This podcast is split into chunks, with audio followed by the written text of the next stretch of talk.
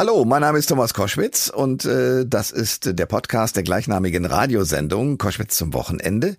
Allerdings mit den einzelnen Gästen und dann teilweise auch längeren Gesprächen. Koschwitz zum Wochenende kann man im Radio hören, bei Radio Nordseewelle und bei Hitradio Antenne 1, aber eben auch hier als Podcast. Und mein heutiger Gast ist ein spannender Mann. Asfar Wossen Asserate, äthiopischer Prinz, deutscher Staatsbürger, Politik- und Unternehmensberater und Autor.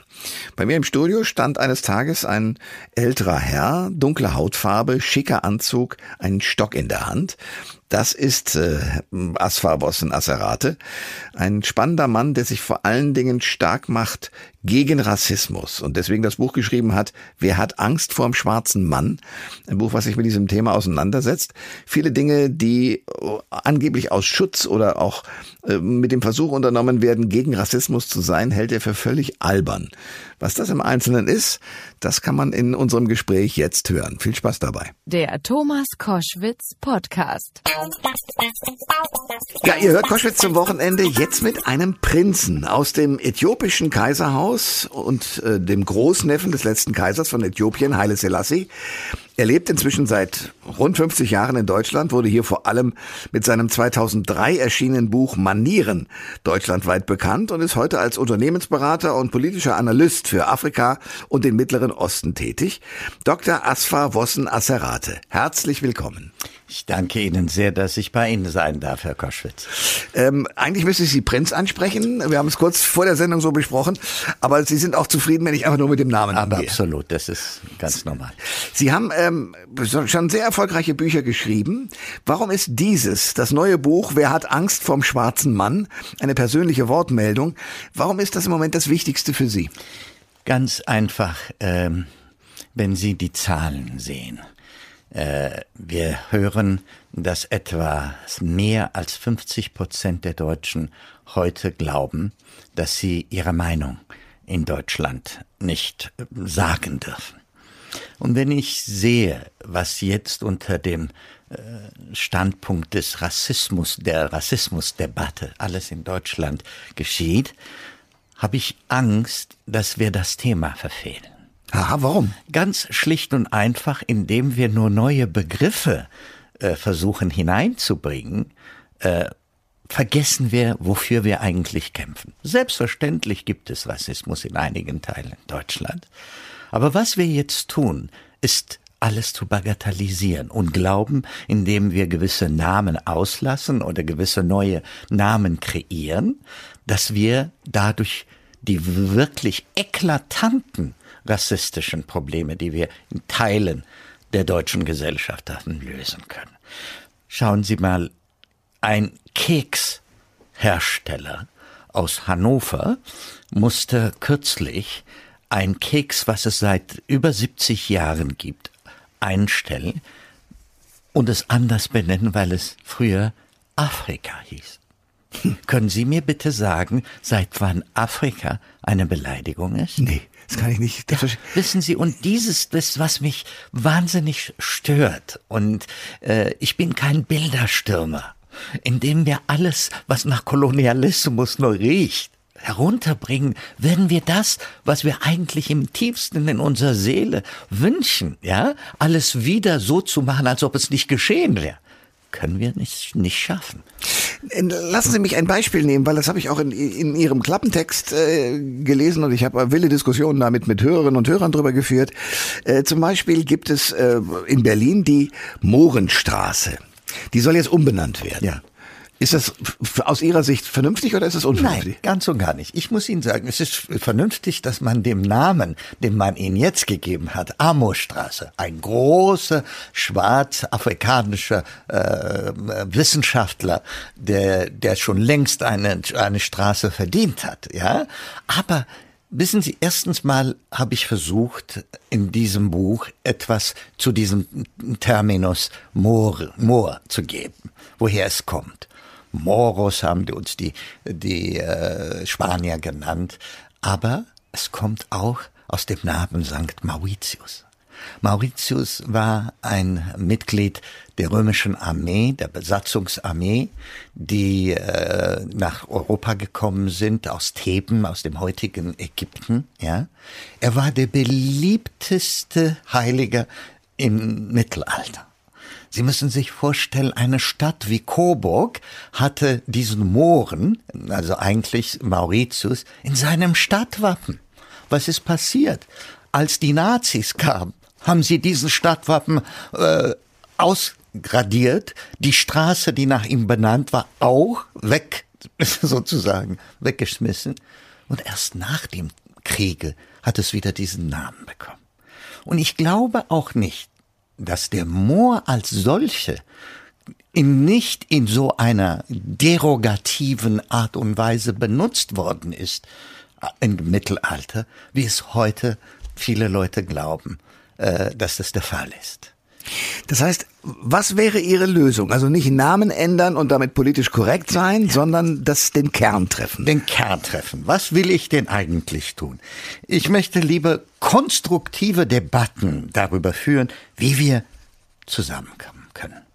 Ich möchte darüber streiten, was wir dafür tun können, dass schwarze Menschen und Menschen mit Migrationsgeschichte in allen Bereichen des Lebens präsent sind wir ihre Bildungs- und Aufstiegschancen verbessern und dafür sorgen können, dass sie ein selbstverständlicher Bestandteil unserer Gesellschaft hier in Deutschland sind.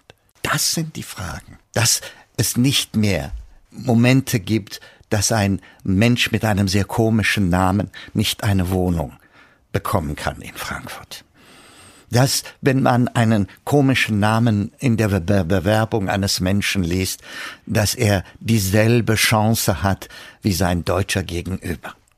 Dafür müssen wir kämpfen. Wir müssen die, die Sachen, die wirklich rassistischen Institutionen, die wir haben, müssen wir am Schopf packen und sie bekämpfen.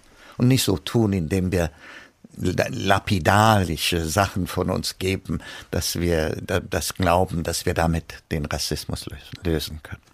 Ihr Großonkel, ist das so? Ihr Großonkel hat, Sie haben, Sie haben in dem Buch ein, ein, eine, eine Passage von ihm, ja. äh, Ihres Großonkels ähm, zitiert, die ich jetzt auch zitieren möchte. Kaiser Haile Selassie I. hat äh, am 4. Oktober 1963 vor der UN-Vollversammlung Folgendes gesagt. Solange nicht die Denkweise, die eine Rasse für überlegen und eine andere für minderwertig hält, endgültig diskreditiert und überholt ist, solange Bürger erster und zweiter Klasse in irgendeiner Nation vorhanden sind, solange bis die Hautfarbe eines Menschen nicht mehr von Bedeutung ist als die Farbe seiner Augen oder nicht mehr, bis zu dem Tag, an dem die Menschenrechte für alle gleichermaßen garantiert sind, ohne Rücksicht auf ihre Herkunft, solange wird der Traum von dauerhaftem Frieden und Weltbürgertum eine flüchtige Illusion bleiben, der man beständig nachjagt, die aber nie erreicht wird. Das war eine Erkenntnis aus dem Jahr 63.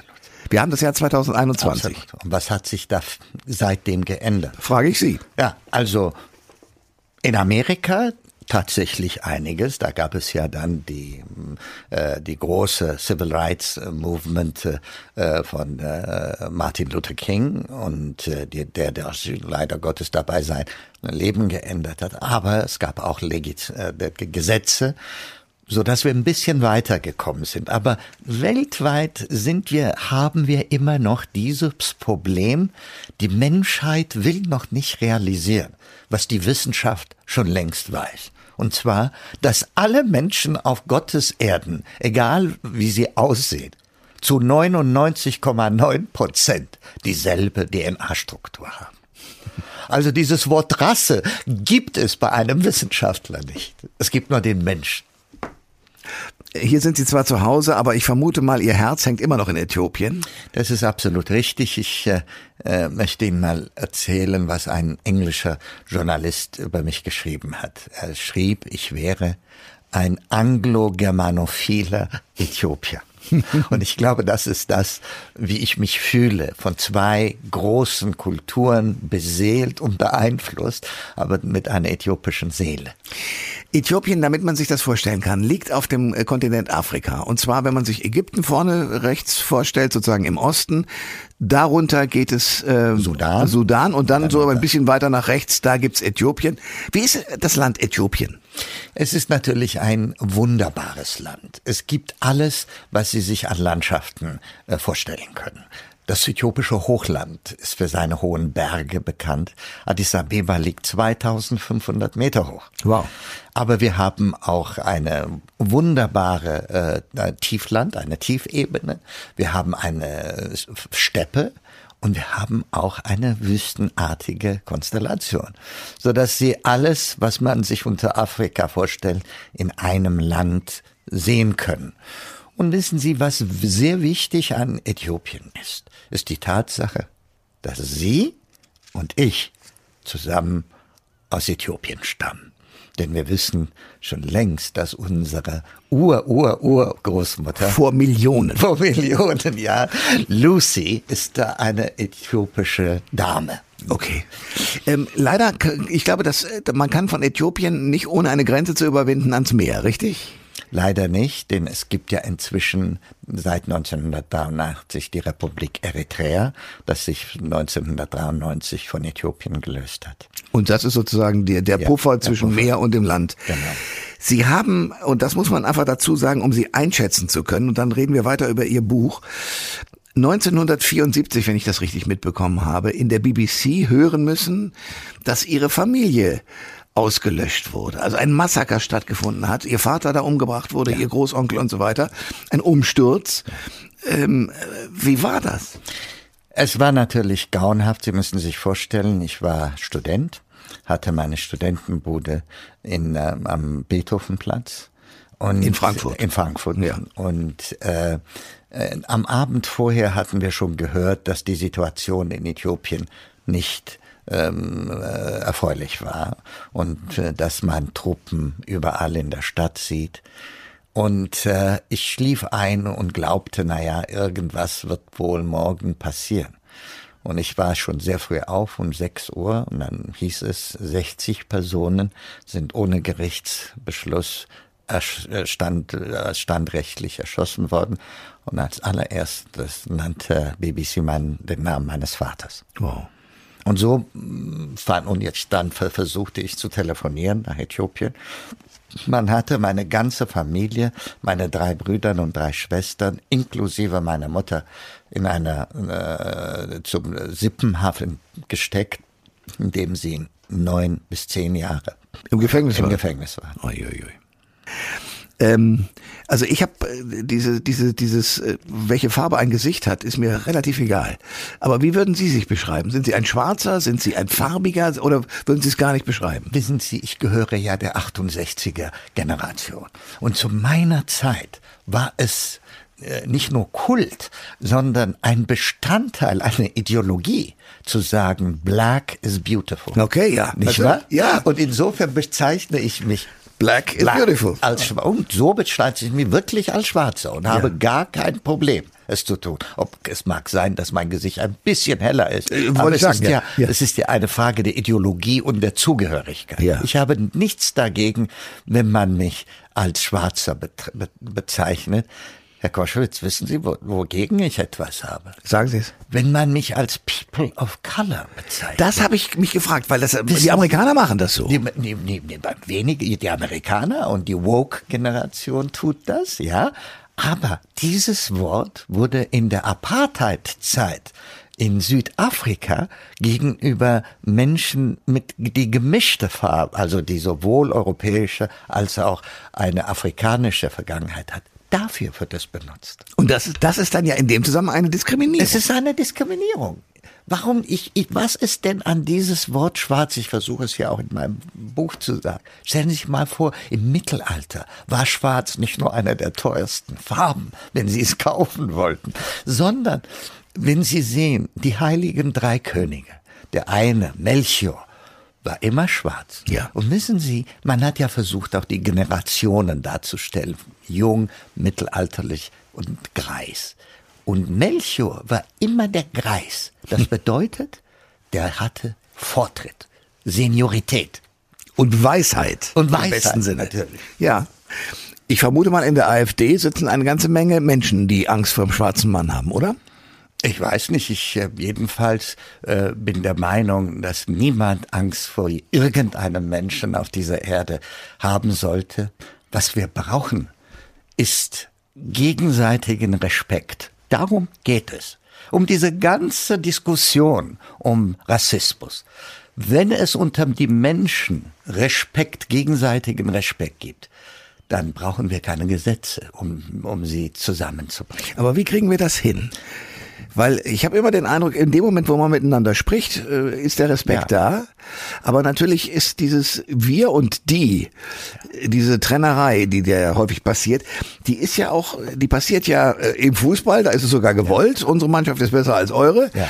Aber es geht ja auch bei Menschengruppen so. Auch Wir müssen sehr früh anfangen, Herr Koschwitz. Vergessen Sie nicht, früher haben die Benediktiner gesagt, gebt uns ein Jüngling vor neun Jahren und wir geben euch einen gläubigen Katholiken für die Ewigkeit. und äh, ich würde sagen, lasst uns sehr früh beginnen. Lasst uns in den Schulen schon damit anfangen, dass alle Deutschen über die Sklaverei, über, das, über den Kolonialismus mehr zu lernen bekommen dass sie sich damit schon in, damit auseinandersetzen, damit sie dann Verständnis für Menschen, die anders aussehen wie sie, die von einem anderen äh, Kontinent kommen, Verständnis haben. Nur dann werden sie sagen, nein, ich werde diese Menschen nicht äh, diskriminieren. Sie haben schon genug gelitten. haben Sie deshalb so viel mit Geschichte zu tun und das auch studiert? Vielleicht. Ja, ich, ich sehe das meine Aufgabe als äh, deutscher Bürger, auch ein bisschen äh, dazu beizutragen, dass hier die Integration dieses äh, wunderbare Vielfalt, die wir in Deutschland nach dem Zweiten Weltkrieg erreicht haben, dass das einigermaßen gut über die Bühne geht. Aber was sagen Sie Menschen, die äh, ja zum Teil auch ganz berechtigt sagen, ja, aber da kommen dann jetzt viele Flüchtlinge und äh, die benehmen sich nicht ordentlich. Ja, natürlich. Und ich muss Ihnen da sagen, da gibt es keinen Rassismus. Die deutschen Gesetze und all das, was jeder Mensch, der in Deutschland lebt, als Basis haben muss, ist unser wunderbares Grundgesetz. Ja? Nicht nur das, sondern auch die Gesetze, die damit zu tun haben. Ob schwarz oder weiß. Wir müssen uns an diese Gesetze halten und kein Mensch darf auch in dieser Weise privilegiert sein und zu sagen, weil ich Schwarzer bin, darf ich mir so etwas leisten. Nein, die Gesetze gelten für jedermann. Also, das ist, was ich meinen Landsleuten, die nach Deutschland kommen, sage. Wenn wir wirklich unter unseren deutschen Mitbürgern leben wollen, zusammenleben wollen, müssen wir A, ihre Gesetze akzeptieren. Wir müssen uns mit der Kultur unseres Gastlandes beschäftigen. Ja, und das sind alles Sachen, äh, lieber Herr Koschwitz, was, was leider Gottes äh, nicht gegeben wird, wenn jemand hier nach Deutschland kommt, Asyl bekommt. Äh, wann hat er die Möglichkeit, etwas über die deutsche Kultur zu hören, über deutsche Usancen, über deutsche Werte. Denn er muss ja mit Deutschen zusammenleben. Es fängt schon natürlich mit der Sprache an. Und da gibt es schon eine Diskriminierung, das muss ich Ihnen leider sagen. Sie kommen als Asylant nach Deutschland oder als Asylsuchender und dann werden Sie schon aufgeteilt. Aus, ein Asylsuchender aus einem sogenannten sicheren Herkunftsland und ein, einer aus einem unsicheren Herkunftsland als einer, der aus einer unsicheren Herkunftsland kommt, haben sie automatisch das Recht, die deutsche Sprache kostenlos zu erlernen. Aber als ein Mann, der aus einem sogenannten äh, sicheren Herkunftsland kommt, haben sie es nicht. Ich würde sagen, lasst uns jeden Menschen, der Fuß auf deutschem Boden setzt, setzt und um Asyl sucht, ab ersten Tag an die deutsche Sprache beibringen. Möglichkeiten geben, diese deutsche Sprache. Und wenn wir ihn nach Hause zurückschicken und das Asylantrag ablehnen, dann haben sie ein Stück Deutschland in diesem Mann, egal wo er hingeht. Klug. Wenn wir uns anschauen, was wir gegen den Rassismus tun könnten, sagen Sie als allererstes, wir sollten miteinander reden. Ähm, wenn Sie sich Ihr eigenes Leben bis jetzt anschauen, wie häufig sind Sie ähm, einem Rassismus begegnet? Einem absichtlichen oder auch unabsichtlichen? Den gibt's ja auch, dass ja. Leute das tun. Also ich muss Ihnen sagen, niemals. Und deshalb muss ich Ihnen sagen, ich bin natürlich eine sehr privilegierte Person. Warum privilegiert? Nicht nur wegen meiner, meiner Herkunft, was vielleicht auch eine Rolle spielt. Aber schauen Sie mal, ich bin einer der wenigen Menschen in Deutschland, als sie nach Deutschland kam, die nicht integriert werden müssten, weil ich schon integriert ankam. Ich kam mit einem deutschen Abitur in, meinen, in meiner Hand. Ich konnte die deutsche Sprache sprechen. Ich wusste etwas über deutsche Geschichte und deutsche Kultur wer soll mich ja. integrieren und ja. wer soll und wenn jemand und ich war dann das gebe ich offen auch zu natürlich war so voll von mir selbst und meiner glorreichen Geschichte dass niemand mir sagen könnte ich wäre ein ein Mensch der ihm äh, unterlegen, unterlegen ist. ist. Und wer hat das? Wissen Sie, wer hat all diese Privilegien, von dem ich jetzt gesprochen habe? Und deshalb müssen wir diesen Leuten helfen und diesen Menschen die Kraft geben, aufzustehen. Und das beginnt auch damit, dass wir endlich, wir Schwarzen müssen aufhören, immer nur die Verlierer, das Opfer zu sein. Wir müssen uns besinnen auf unsere glorreiche Vergangenheit, auch der vorkolonialen Vergangenheit Afrikas. Wir müssen über das Kaiserreich Mali reden. Wir müssen über Timbuktu reden. Wir müssen über Simbabwe äh, und seinen großartigen äh, Wall reden und die Kulturen, die dann durch den Kolonialismus zerstört werden. Und dann haben wir, können wir mit unseren europäischen Freunden auf Augenhöhe reden. Das ist wichtig. Augenhöhe und das Dazulernen. Ich habe gelernt, dass Mohren Mauritius im Namen hat. Und deswegen eigentlich keine Diskriminierung bedeutet, sondern eigentlich etwas sehr Edles ist. Auf jeden Fall. Es ist, und wir müssen immer nicht nur das Schlimme in einem, es gibt dieses furchtbare N-Wort, das von Anfang an, weil es gerade in Amerika noch viel schlimmer, mit einer schlimmeren Konnotation benutzt worden ist, wo ich sagen würde, vergessen Sie es, ja? Aber schwarz ist doch etwas, was ich jedenfalls nicht als eine, äh, eine Beleidigung finde. Wer hat Angst vorm schwarzen Mann? Eine persönliche Wortmeldung von dem Bestsellerautoren Dr. Asfa Wossen Asserate, mein Gast bei Koschwitz zum Wochenende. Ich danke sehr für den Besuch. Ich danke Ihnen, lieber Herr Koschwitz, war mir große Freude. Alle Informationen zur Sendung gibt es online auf thomas-koschwitz.de. Hallo, mein Name ist Thomas Koschwitz und äh, das ist der Podcast der gleichnamigen Radiosendung Koschwitz zum Wochenende. Allerdings mit den einzelnen Gästen und dann teilweise auch längeren Gesprächen. Koschwitz zum Wochenende kann man im Radio hören, bei Radio Nordseewelle und bei Hitradio Antenne 1, aber eben auch hier als Podcast. Und mein heutiger Gast ist ein spannender Mann. Asfa Wossen Asarate, äthiopischer Prinz, deutscher Staatsbürger, Politik- und Unternehmensberater und Autor. Bei mir im Studio stand eines Tages ein älterer älterer Herr, dunkle Hautfarbe, schicker Anzug, einen Stock in der Hand. Das ist äh, Asfar Bossen Asserate, ein spannender Mann, der sich vor allen Dingen stark macht gegen Rassismus und deswegen das Buch geschrieben hat, Wer hat Angst vor dem schwarzen Mann? Ein Buch, was sich mit diesem Thema auseinandersetzt. Viele Dinge, die äh, angeblich aus Schutz oder auch äh, mit dem Versuch unternommen werden, gegen Rassismus zu sein, hält er für völlig albern. Was das im Einzelnen ist, das kann man in unserem Gespräch jetzt hören. Viel Spaß dabei. Der Thomas Koschwitz Podcast. Ja, ihr hört Koschwitz zum Wochenende jetzt mit einem Prinzen aus dem äthiopischen Kaiserhaus und äh, dem Großneffen des letzten Kaisers von Äthiopien, Haile Selassie. Er lebt inzwischen seit rund 50 Jahren in Deutschland, wurde hier vor allem mit seinem 2003 erschienenen Buch Manieren deutschlandweit bekannt und ist heute als Unternehmensberater und politischer Analyst für Afrika und den Mittleren Osten tätig. Dr. Asfa Wossen Asserate, herzlich willkommen. Ich danke Ihnen sehr, dass ich bei Ihnen sein darf, Herr Koschwitz. Ähm, eigentlich müsste ich Sie Prinz ansprechen. Wir haben es kurz vor der Sendung so besprochen. Aber Sie sind auch zufrieden, wenn ich einfach nur mit dem Namen Aber angehe. absolut, das ist ganz normal. Sie haben ähm, schon sehr erfolgreiche Bücher geschrieben. Warum ist dieses, das neue Buch Wer hat Angst vom schwarzen Mann, eine persönliche Wortmeldung, warum ist das im Moment das Wichtigste für Sie? Ganz einfach, ähm, wenn Sie die Zahlen sehen. Äh, wir hören, dass etwa mehr als 50 Prozent der Deutschen heute glauben, dass sie ihre Meinung in Deutschland nicht äh, sagen dürfen. Und wenn ich sehe, was jetzt unter dem äh, Standpunkt des Rassismus, der Rassismusdebatte alles in Deutschland geschieht, habe ich Angst, dass wir das Thema verfehlen.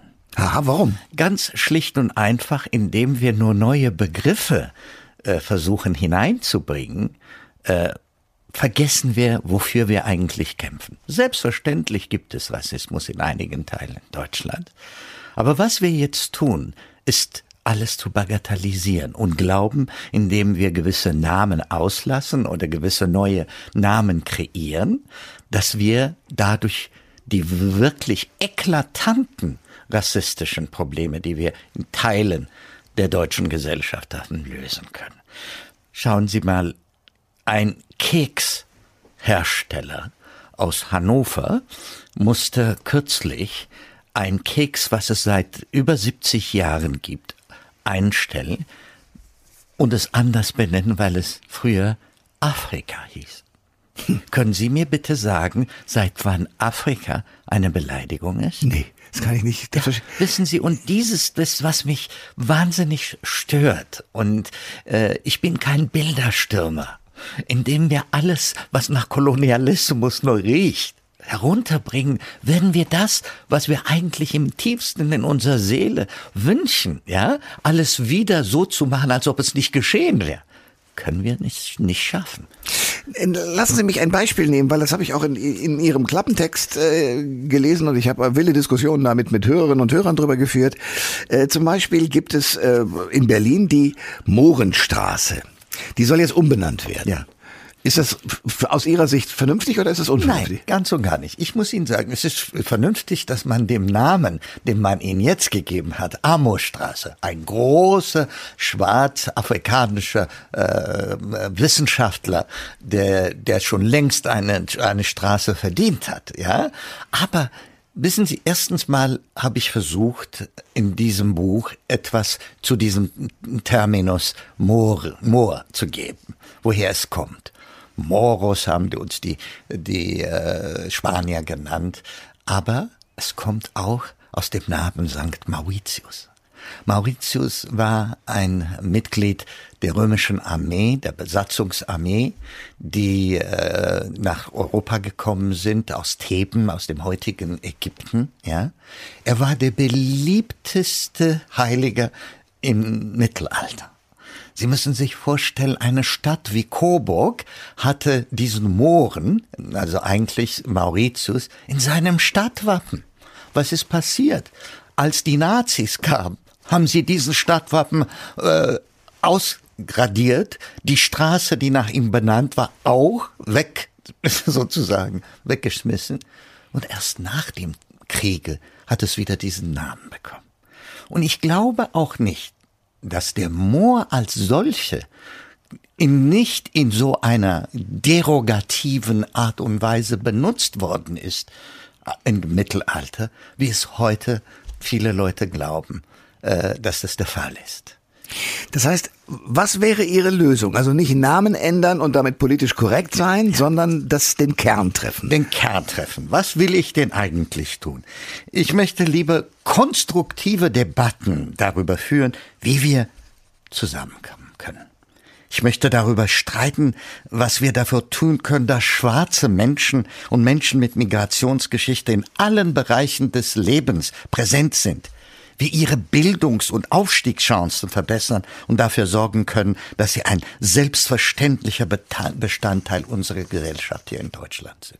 Das sind die Fragen. Dass es nicht mehr Momente gibt, dass ein Mensch mit einem sehr komischen Namen nicht eine Wohnung bekommen kann in Frankfurt dass wenn man einen komischen Namen in der Be Bewerbung eines Menschen liest, dass er dieselbe Chance hat wie sein deutscher Gegenüber.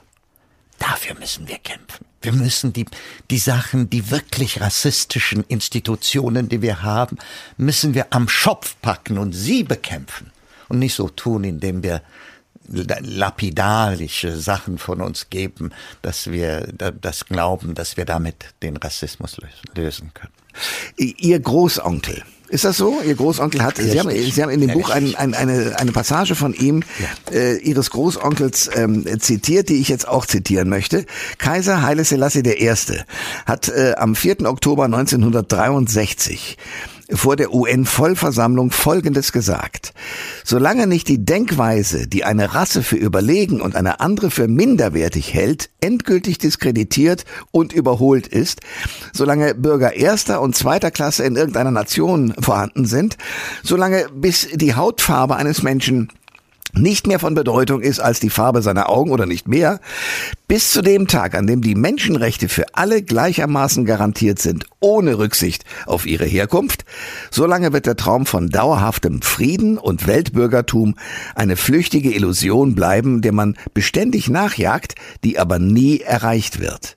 Das war eine Erkenntnis aus dem Jahr 63. Wir haben das Jahr 2021. Absolut. Und was hat sich da seitdem geändert? Frage ich Sie. Ja, also in Amerika tatsächlich einiges. Da gab es ja dann die, äh, die große Civil Rights Movement äh, von äh, Martin Luther King und äh, der, der leider Gottes dabei sein Leben geändert hat. Aber es gab auch Legit äh, Gesetze, so dass wir ein bisschen weitergekommen sind. Aber weltweit sind wir, haben wir immer noch dieses Problem, die Menschheit will noch nicht realisieren, was die Wissenschaft schon längst weiß. Und zwar, dass alle Menschen auf Gottes Erden, egal wie sie aussehen, zu 99,9 Prozent dieselbe DNA-Struktur haben. Also dieses Wort Rasse gibt es bei einem Wissenschaftler nicht. Es gibt nur den Menschen. Hier sind Sie zwar zu Hause, aber ich vermute mal, Ihr Herz hängt immer noch in Äthiopien. Das ist absolut richtig. Ich äh, äh, möchte Ihnen mal erzählen, was ein englischer Journalist über mich geschrieben hat. Er schrieb, ich wäre ein anglo-germanophiler Äthiopier. Und ich glaube, das ist das, wie ich mich fühle, von zwei großen Kulturen beseelt und beeinflusst, aber mit einer äthiopischen Seele. Äthiopien, damit man sich das vorstellen kann, liegt auf dem äh, Kontinent Afrika. Und zwar, wenn man sich Ägypten vorne rechts vorstellt, sozusagen im Osten, darunter geht es äh, Sudan. Sudan und dann, dann so ein bisschen weiter nach rechts, da gibt's Äthiopien. Wie ist das Land Äthiopien? Es ist natürlich ein wunderbares Land. Es gibt alles, was Sie sich an Landschaften äh, vorstellen können. Das äthiopische Hochland ist für seine hohen Berge bekannt. Addis Abeba liegt 2500 Meter hoch. Wow.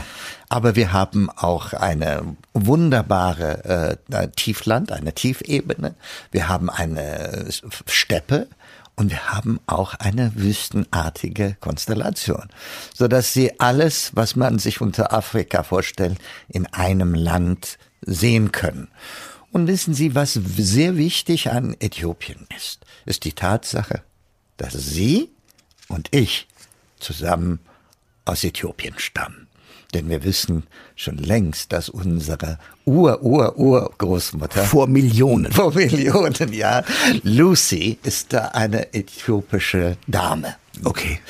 Ähm, leider, ich glaube, dass man kann von Äthiopien nicht ohne eine Grenze zu überwinden ans Meer, richtig? Leider nicht, denn es gibt ja inzwischen seit 1983 die Republik Eritrea, das sich 1993 von Äthiopien gelöst hat. Und das ist sozusagen der, der Puffer ja, zwischen Puffer. Meer und dem Land. Genau. Sie haben, und das muss man einfach dazu sagen, um Sie einschätzen zu können, und dann reden wir weiter über Ihr Buch, 1974, wenn ich das richtig mitbekommen habe, in der BBC hören müssen, dass Ihre Familie ausgelöscht wurde. Also ein Massaker stattgefunden hat. Ihr Vater da umgebracht wurde, ja. Ihr Großonkel und so weiter. Ein Umsturz. Ähm, wie war das? Es war natürlich grauenhaft. Sie müssen sich vorstellen, ich war Student, hatte meine Studentenbude in, äh, am Beethovenplatz.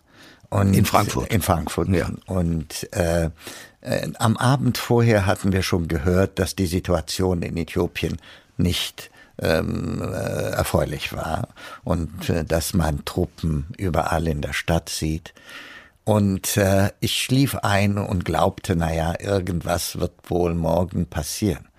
Und ich war schon sehr früh auf, um 6 Uhr, und dann hieß es, 60 Personen sind ohne Gerichtsbeschluss äh, stand, äh, standrechtlich erschossen worden. Und als allererstes nannte BBC mein, den Namen meines Vaters. Wow. Und so mm, fand, und jetzt dann versuchte ich zu telefonieren nach Äthiopien. Man hatte meine ganze Familie, meine drei Brüder und drei Schwestern, inklusive meiner Mutter, in einer äh, zum Sippenhaft gesteckt, in dem sie neun bis zehn Jahre im Gefängnis, im war. Gefängnis waren. Ui, ui, ui. Ähm, also ich habe äh, diese, diese, dieses, äh, welche Farbe ein Gesicht hat, ist mir relativ egal. Aber wie würden Sie sich beschreiben? Sind Sie ein Schwarzer? Sind Sie ein Farbiger? Oder würden Sie es gar nicht beschreiben? Wissen Sie, ich gehöre ja der 68er Generation. Und zu meiner Zeit war es äh, nicht nur Kult, sondern ein Bestandteil, eine Ideologie, zu sagen, Black is beautiful. Okay, ja. Nicht also, wahr? Ja. Und insofern bezeichne ich mich Black is beautiful. Als, und so bezeichne ich mich wirklich als Schwarzer und habe gar kein Problem es zu tun. Ob es mag sein, dass mein Gesicht ein bisschen heller ist, äh, aber es, sagen, ist ja, ja, es ist ja eine Frage der Ideologie und der Zugehörigkeit. Ja. Ich habe nichts dagegen, wenn man mich als Schwarzer bezeichnet. Herr Koschwitz, wissen Sie, wo, wogegen ich etwas habe? Sagen Sie es. Wenn man mich als People of Color bezeichnet. Das habe ich mich gefragt, weil das, wissen die Amerikaner machen das so. Die, die, die, die, wenige, die Amerikaner und die Woke-Generation tut das, ja. Aber dieses Wort wurde in der Apartheid-Zeit in Südafrika gegenüber Menschen mit die gemischte Farbe, also die sowohl europäische als auch eine afrikanische Vergangenheit hat, Dafür wird es benutzt. Und das, das ist dann ja in dem Zusammenhang eine Diskriminierung. Es ist eine Diskriminierung. Warum ich, ich, was ist denn an dieses Wort schwarz? Ich versuche es ja auch in meinem Buch zu sagen. Stellen Sie sich mal vor, im Mittelalter war schwarz nicht nur einer der teuersten Farben, wenn Sie es kaufen wollten, sondern wenn Sie sehen, die heiligen drei Könige, der eine, Melchior, war immer schwarz. Ja. Und wissen Sie, man hat ja versucht, auch die Generationen darzustellen. Jung, mittelalterlich und Greis. Und Melchior war immer der Greis. Das bedeutet, der hatte Vortritt, Seniorität. Und Weisheit. Und Weisheit. Im besten Sinne. Natürlich. Ja. Ich vermute mal, in der AfD sitzen eine ganze Menge Menschen, die Angst vor dem schwarzen Mann haben, oder? Ich weiß nicht, ich äh, jedenfalls äh, bin der Meinung, dass niemand Angst vor irgendeinem Menschen auf dieser Erde haben sollte. Was wir brauchen, ist gegenseitigen Respekt. Darum geht es. Um diese ganze Diskussion um Rassismus. Wenn es unter die Menschen Respekt, gegenseitigen Respekt gibt, dann brauchen wir keine Gesetze, um, um sie zusammenzubringen. Aber wie kriegen wir das hin? Weil ich habe immer den Eindruck, in dem Moment, wo man miteinander spricht, äh, ist der Respekt ja. da. Aber natürlich ist dieses Wir und die, diese Trennerei, die der häufig passiert, die ist ja auch, die passiert ja äh, im Fußball, da ist es sogar gewollt. Ja. Unsere Mannschaft ist besser als eure. Ja. Aber es geht ja auch bei Menschengruppen so. Auch Wir müssen sehr früh anfangen, Herr Koschwitz. Vergessen Sie nicht, früher halt haben die Benediktiner gesagt, gebt uns ein Jüngling vor neun Jahren und wir geben euch ein gläubigen Katholiken für die Ewigkeit.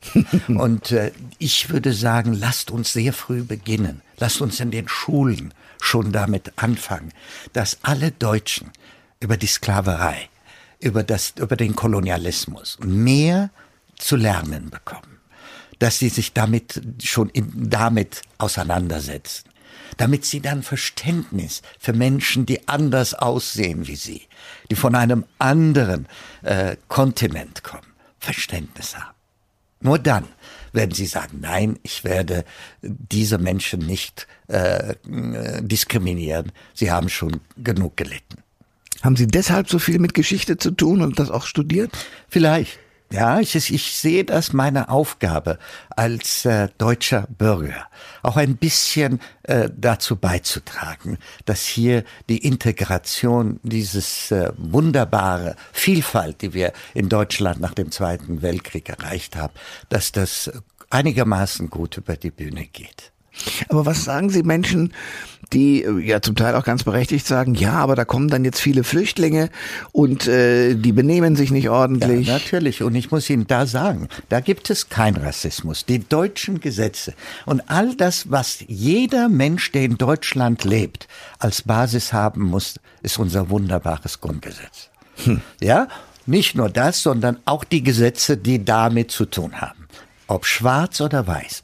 Wir müssen uns an diese Gesetze halten und kein Mensch darf auch in dieser Weise privilegiert sein und zu sagen, weil ich Schwarzer bin, darf ich mir so etwas leisten. Nein, die Gesetze gelten für jedermann. Also das ist, was ich meinen Landsleuten, die nach Deutschland kommen, sage. Wenn wir wirklich unter unseren deutschen Mitbürgern leben wollen, zusammenleben wollen, müssen wir a. ihre Gesetze akzeptieren. Wir müssen uns mit der Kultur unseres Gastlandes beschäftigen. Ja, und das sind alles Sachen, äh, lieber Herr Koschwitz, was, was leider Gottes äh, nicht gegeben wird, wenn jemand hier nach Deutschland kommt, Asyl bekommt. Äh, wann hat er die Möglichkeit, etwas über die deutsche Kultur zu hören, über deutsche Usancen, mhm. über deutsche Werte. Mhm. Denn er muss ja mit Deutschen zusammenleben. Äh, es fängt schon natürlich mit der Sprache an. Und da gibt es schon eine Diskriminierung, das muss ich Ihnen leider sagen. Sie kommen als Asylant nach Deutschland oder als Asylsuchender und dann werden Sie schon aufgeteilt. Aus ein Asylsuchender aus einem sogenannten sicheren Herkunftsland und ein, einer aus einem unsicheren Herkunftsland als einer, der aus einer unsicheren Herkunftsland kommt, haben sie automatisch das Recht, die deutsche Sprache kostenlos zu erlernen. Aber als ein Mann, der aus einem sogenannten äh, sicheren Herkunftsland kommt, haben sie es nicht. Ich würde sagen, lasst uns jeden Menschen, der Fuß auf deutschem Boden setzt, setzt und um Asyl sucht, ab ersten Tag an die deutsche Sprache beibringen. Möglichkeiten geben, diese deutsche Sprache. Und wenn wir ihn nach Hause zurückschicken und das Asylantrag ablehnen, dann haben Sie ein Stück Deutschland in diesem Mann, egal wo er hingeht. Klug. Wenn wir uns anschauen, was wir gegen den Rassismus tun könnten, sagen Sie als allererstes, wir sollten miteinander reden. Ähm, wenn Sie sich Ihr eigenes Leben bis jetzt anschauen, wie häufig sind Sie ähm, einem Rassismus begegnet, einem absichtlichen oder auch unabsichtlichen? Den gibt's ja auch, dass ja. Leute das tun. Also ich muss Ihnen sagen, niemals. Und deshalb muss ich Ihnen sagen, ich bin natürlich eine sehr privilegierte Person. Warum privilegiert? Nicht nur wegen meiner, meiner Herkunft, was vielleicht auch eine Rolle spielt. Aber schauen Sie mal, ich bin einer der wenigen Menschen in Deutschland, als sie nach Deutschland kam, die nicht integriert werden müssten, weil ich schon integriert ankam. Ich kam mit einem deutschen Abitur in, meinen, in meiner Hand. Ich konnte die deutsche Sprache sprechen. Ich wusste etwas über deutsche Geschichte und deutsche Kultur wer soll mich integrieren und ja. wer soll und wenn jemand und ich war dann, das gebe ich offen auch zu, natürlich war so voll von mir selbst und meiner glorreichen Geschichte, dass niemand mir sagen könnte, ich wäre ein ein Mensch, der ihm äh, unterlegen, unterlegen, unterlegen ist. Und wer hat das? Wissen Sie, wer hat all diese Privilegien, von dem ich jetzt gesprochen habe? Und deshalb müssen wir diesen Leuten helfen und diesen Menschen die Kraft geben, aufzustehen. Und das beginnt auch damit, dass wir endlich, wir Schwarzen müssen aufhören, immer nur die Verlierer, das Opfer zu sein. Wir müssen uns besinnen auf unsere glorreiche Vergangenheit, auch der vorkolonialen Vergangenheit Afrikas. Wir müssen über das Kaiserreich Mali reden. Wir müssen über Timbuktu reden. Wir müssen über Simbabwe äh, und seinen großartigen äh, Wall reden und die Kulturen, die dann durch den Kolonialismus zerstört werden. Und dann haben wir, können wir mit unseren europäischen Freunden auf Augenhöhe reden. Das ist wichtig. Augenhöhe und das Dazulernen. Ich habe gelernt, dass Mohren Mauritius im Namen hat.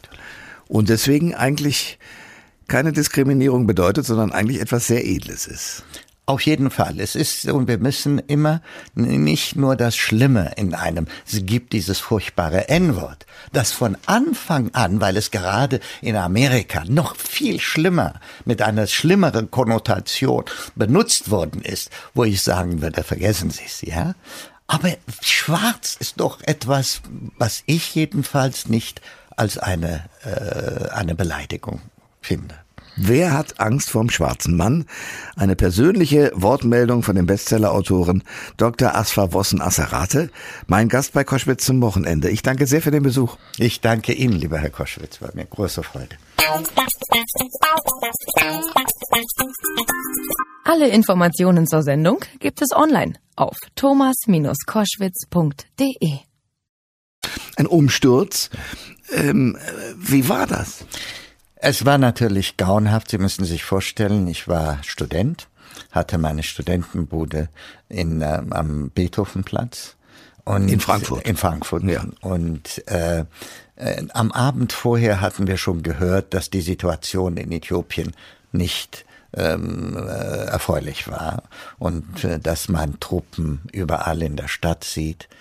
Und äh, ich schlief ein und glaubte, naja, irgendwas wird wohl morgen passieren. Und ich war schon sehr früh auf, um 6 Uhr, und dann hieß es, 60 Personen sind ohne Gerichtsbeschluss stand, standrechtlich erschossen worden. Und als allererstes nannte BBC mein, den Namen meines Vaters. Wow. Und so mm, fand, und jetzt dann versuchte ich zu telefonieren nach Äthiopien man hatte meine ganze Familie, meine drei Brüder und drei Schwestern, inklusive meiner Mutter, in einer äh, zum Sippenhaft gesteckt, in dem sie neun bis zehn Jahre im Gefängnis im waren. Gefängnis waren. Ui, ui, ui. Ähm, also ich habe äh, diese, diese, dieses, äh, welche Farbe ein Gesicht hat, ist mir relativ egal. Aber wie würden Sie sich beschreiben? Sind Sie ein Schwarzer? Sind Sie ein Farbiger? Oder würden Sie es gar nicht beschreiben? Wissen Sie, ich gehöre ja der 68er Generation.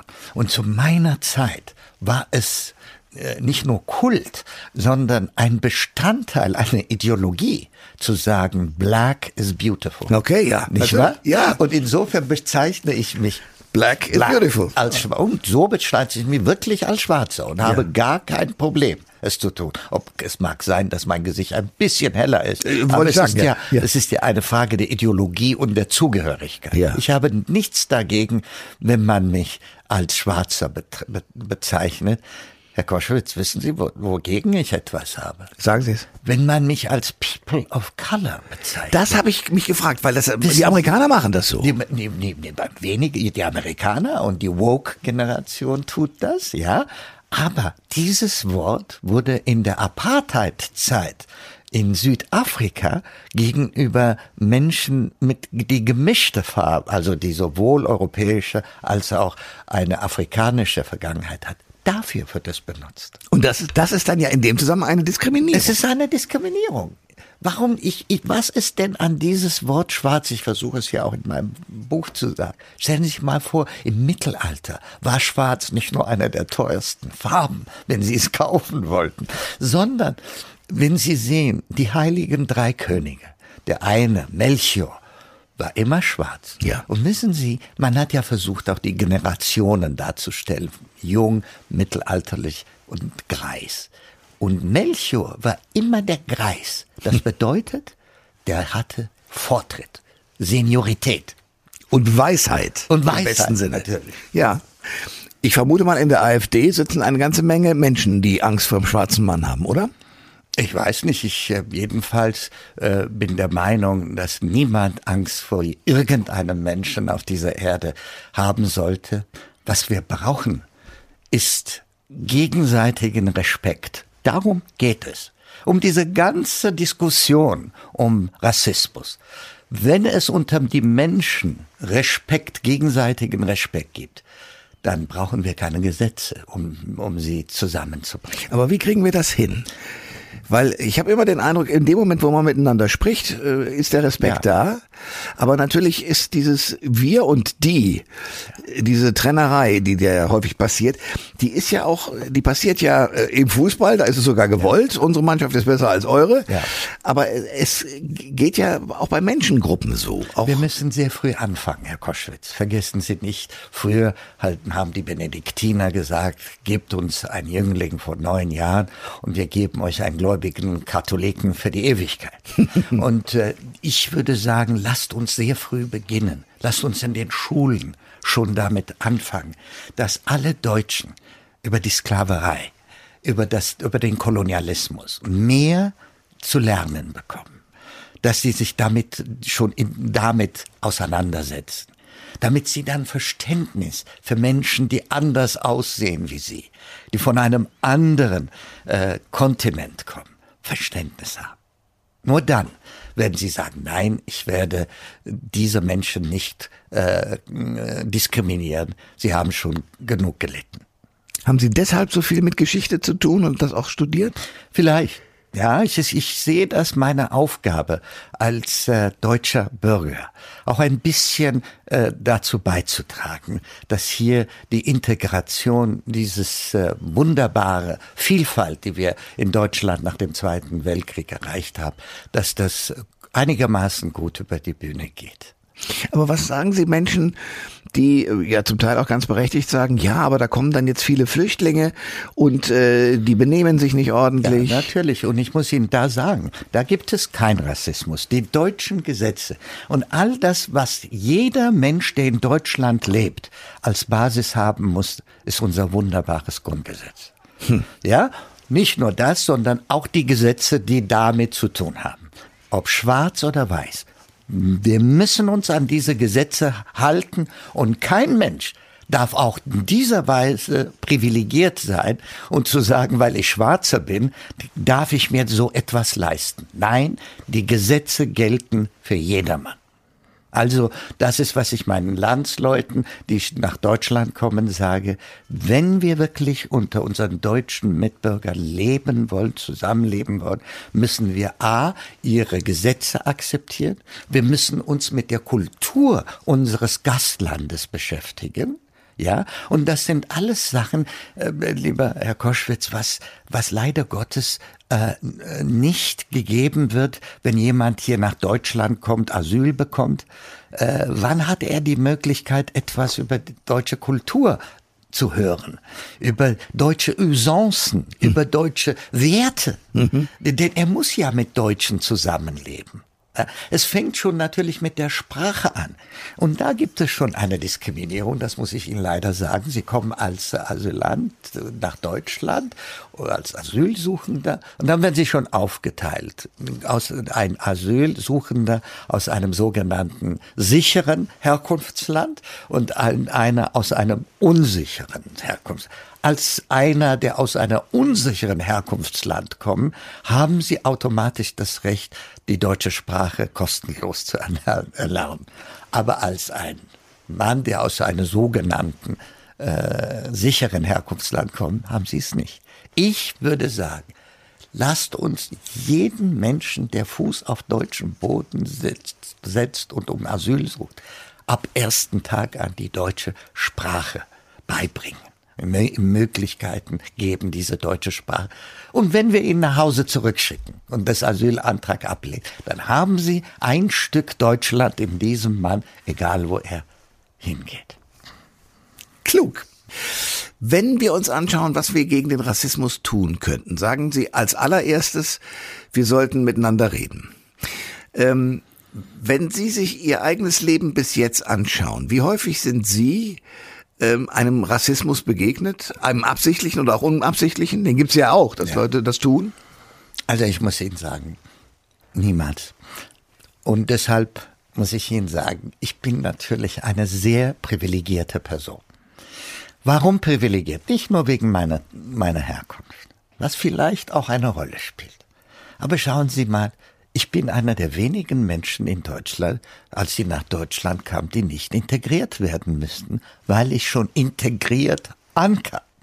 Ich kam mit einem deutschen Abitur in, meinen, in meiner Hand. Ich konnte die deutsche Sprache sprechen. Ich wusste etwas über deutsche Geschichte und deutsche Kultur wer soll mich ja. integrieren und ja. wer soll und wenn jemand und ich war dann, das gebe ich offen auch zu, natürlich war so voll von mir selbst und meiner glorreichen Geschichte, dass niemand mir sagen könnte, ich wäre ein ein Mensch, der ihm äh, unterlegen, unterlegen, ist. unterlegen ist. Und wer hat das? Wissen Sie, wer hat all diese Privilegien, von dem ich jetzt gesprochen habe? Und deshalb müssen wir diesen Leuten helfen und diesen Menschen die Kraft geben, aufzustehen. Und das beginnt auch damit, dass wir endlich, wir Schwarzen müssen aufhören, immer nur die Verlierer, das Opfer zu sein. Wir müssen uns besinnen auf unsere glorreiche Vergangenheit, auch der vorkolonialen Vergangenheit Afrikas. Wir müssen über das Kaiserreich Mali reden. Wir müssen über Timbuktu reden. Wir müssen über Simbabwe äh, und seinen großartigen äh, Wall reden und die Kulturen, die dann durch den Kolonialismus zerstört werden. Und dann haben wir, können wir mit unseren europäischen Freunden auf Augenhöhe reden. Das ist wichtig. Augenhöhe und das Dazulernen. Ich habe gelernt, dass Mohren Mauritius im Namen hat. Und deswegen eigentlich keine Diskriminierung bedeutet, sondern eigentlich etwas sehr Edles ist. Auf jeden Fall. Es ist, und wir müssen immer nicht nur das Schlimme in einem, es gibt dieses furchtbare N-Wort, das von Anfang an, weil es gerade in Amerika noch viel schlimmer, mit einer schlimmeren Konnotation benutzt worden ist, wo ich sagen würde, vergessen Sie es, ja? Aber schwarz ist doch etwas, was ich jedenfalls nicht als eine, äh, eine Beleidigung finde. Wer hat Angst vorm schwarzen Mann? Eine persönliche Wortmeldung von dem Bestsellerautoren Dr. Asfa Wossen Asserate, mein Gast bei Koschwitz zum Wochenende. Ich danke sehr für den Besuch. Ich danke Ihnen, lieber Herr Koschwitz, war mir große Freude. Alle Informationen zur Sendung gibt es online auf thomas-koschwitz.de.